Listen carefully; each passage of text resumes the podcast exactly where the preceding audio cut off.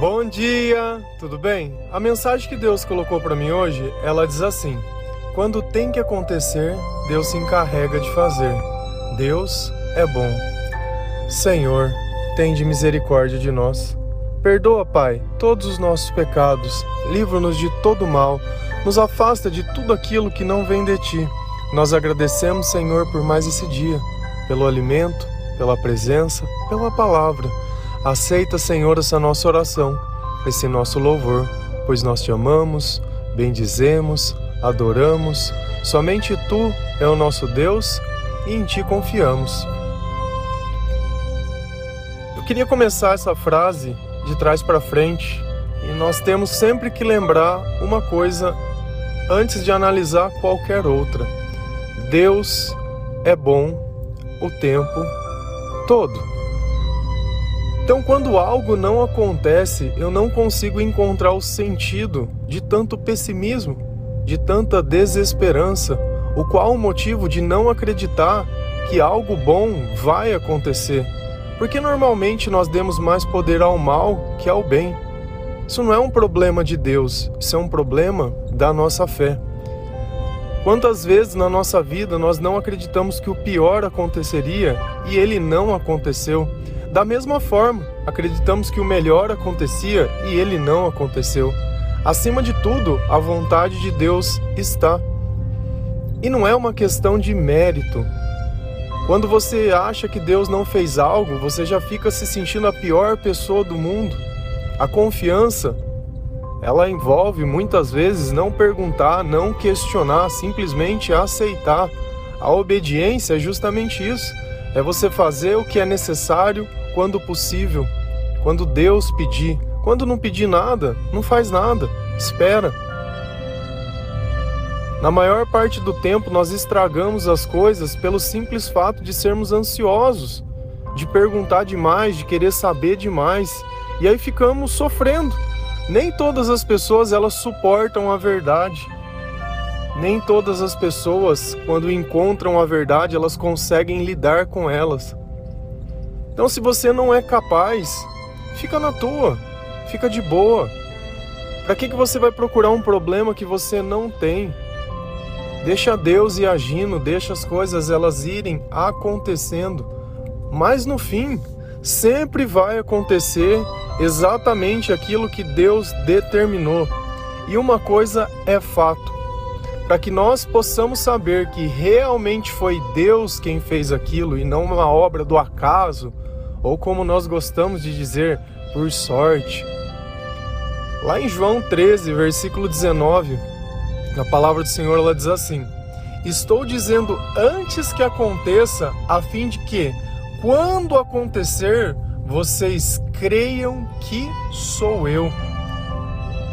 Jesus ele tem dessas.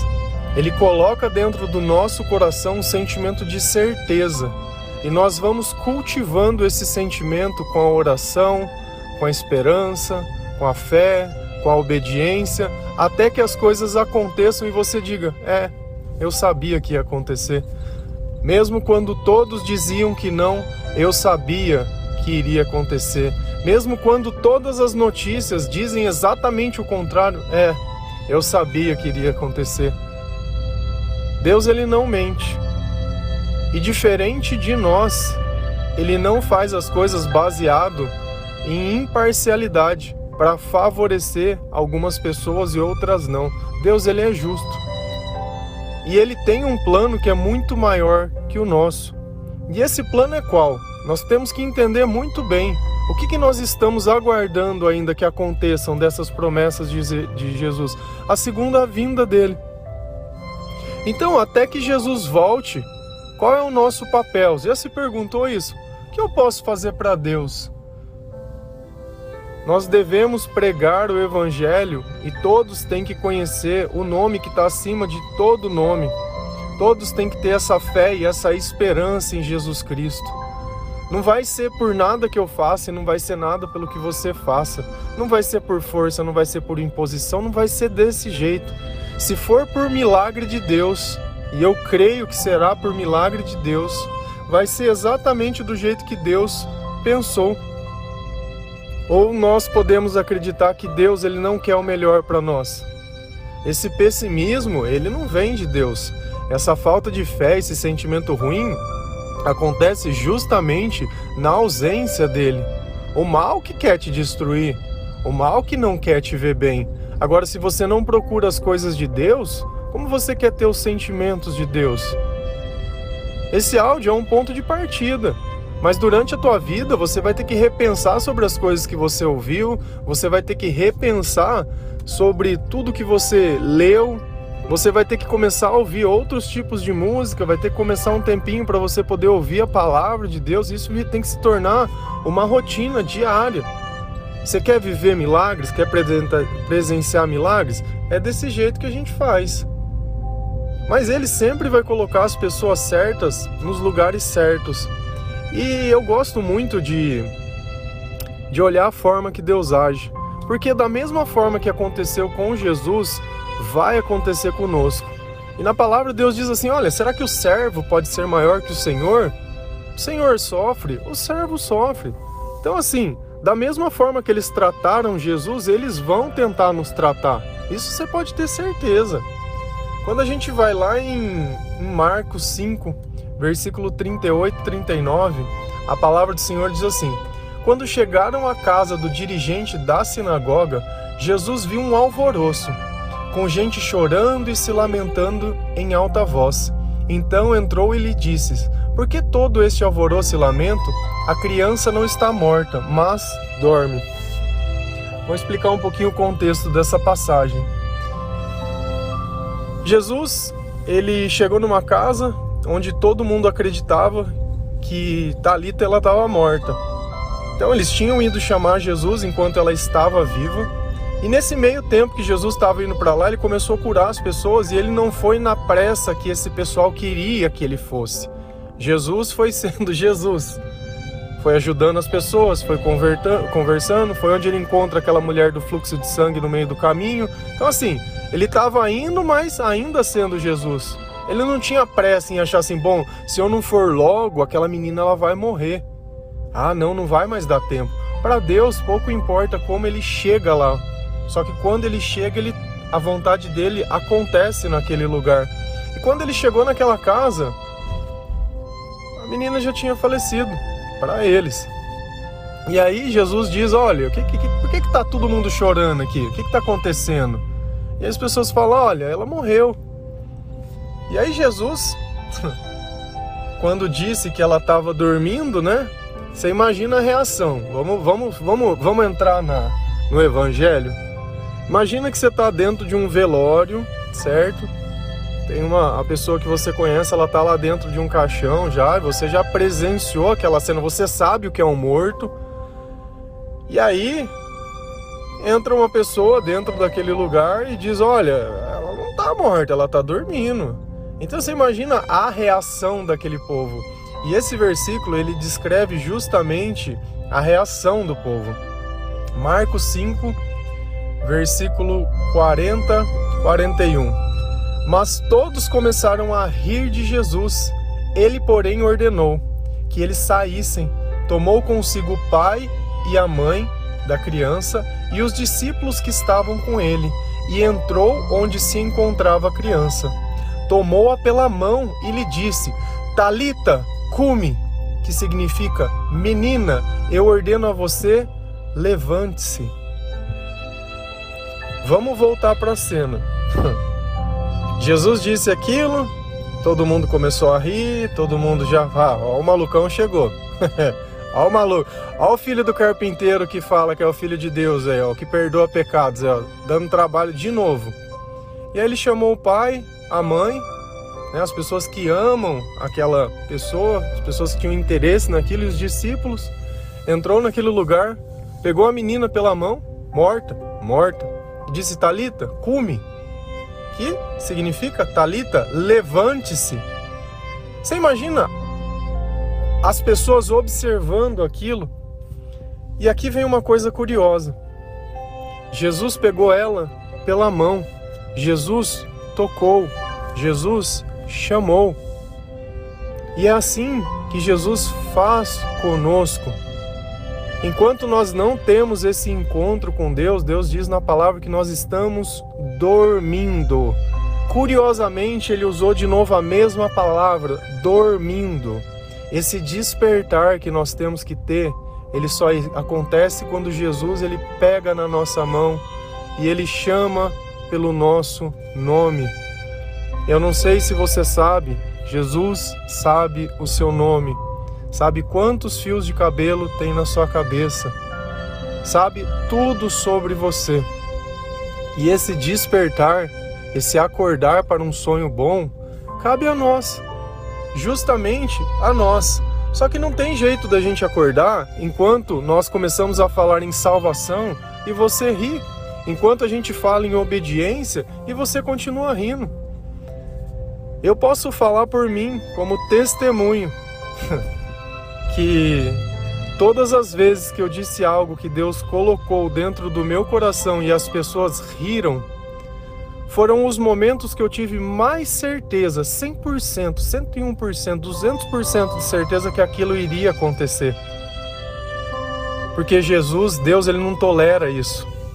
Ele não tolera que as pessoas riam dele.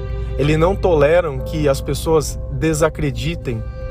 Então, quando alguém ri de algo que você falou que Deus colocou dentro do seu coração, meu, pode orar que vai vir milagre. Pode orar que você vai ver o sobrenatural acontecendo. Pode saber que era Jesus usando de você. Porque é justamente quando acontece que aquelas pessoas que riram vão se perguntar: Poxa, a gente riu e era verdade. Quantas vezes nós não somos injustos com alguém e depois de um tempo nós conhecemos a verdade e nos arrependemos, falando: Poxa vida, eu fui lá e julguei aquela pessoa, eu fui lá e pensei a pior coisa dela e não tinha nada a ver com as coisas que eu estava pensando ou com as coisas que eu estava falando. E é assim que Deus ele vem se manifestando, é na misericórdia, é quando ninguém mais acredita, quando as pessoas elas esquecem a natureza de Deus. Deus ele é bom, Deus ele é amor, Deus é paz, Deus é esperança, é amabilidade, é autocontrole. E aí nós vamos continuar lendo essa passagem. Então, depois que Jesus pegou a menina pela mão, lá em Marcos 4, 42, 43, a palavra diz assim: Imediatamente a menina que tinha 12 anos de idade levantou-se e começou a andar. Isso os deixou atônitos ele deu ordens expressas para que não dissessem nada a ninguém e mandou que dessem a ela alguma coisa para comer. Quando todo mundo viu aquilo acontecendo, ficaram atônitos, ficaram emocionados, ficaram surpresos. Eu ficaria se eu tivesse e acontecesse exatamente isso. Ficaria admirado com o poder de Deus e aí a gente vê que era uma menina de 12 anos. Você tem um filho? Você imagina o seu filho lá morto?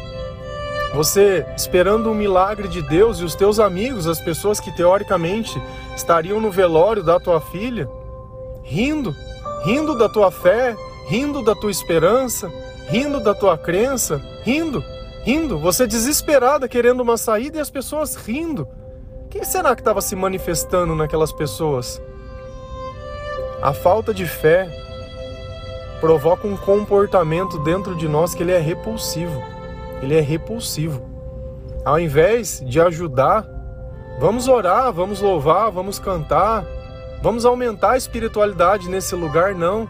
Vamos desacreditar, já não tem mais o que fazer, ela já está morta. O que, que esse cara tá aqui? Ela já está morta. Que país é esse? Ele já foi, já foi, e você continua sobre esse morto. E Deus está dizendo: olha, levante-se, levante-se, levante-se, levante-se. Não, mas está morto. Não, mas já foi, não, porque é tudo. Quem está falando? Quem está falando? Será que é Jesus falando? Será que realmente você é o cristão que você pensa que é? Será que realmente a tua fé está aí? Você está ajudando de que jeito? Não tem o que fazer? Ora, dobra o joelho, vai para onde todos estão indo, sei lá. Mas ficar simplesmente rindo e falando que não dá, não colabora em nada. Se nós precisamos de um milagre de Jesus, nós deveríamos exaltar aquele que vem em nome do Senhor e não ficar com esse tipo de conversa. E aqui vem a cereja do bolo. Olha como Jesus, ele pode dar ordem para um morto levantar, ele pode dar ordem para um, um demônio sair do corpo de uma pessoa, mas ele não pode te obrigar a fazer algo que ele quer. O que nós fazemos para Deus é por vontade própria. E Jesus ordenou, Jesus pediu: olha, não falem para ninguém. E quantas vezes nós vemos isso na Bíblia, que ele pede, ele faz o milagre e fala: não falem para ninguém, e as pessoas saem contando para todo mundo.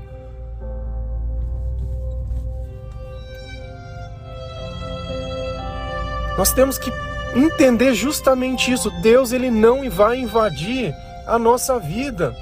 Ele não vai invadir. Você precisa aceitar essa presença, aceitar esse amor, aceitar essa palavra, querer mudar de vida, querer melhorar o teu comportamento.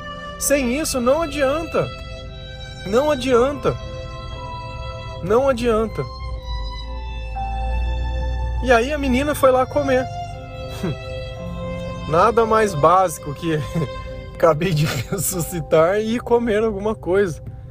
Isso demonstra uma única coisa que a vida dela já iria voltar ao normal.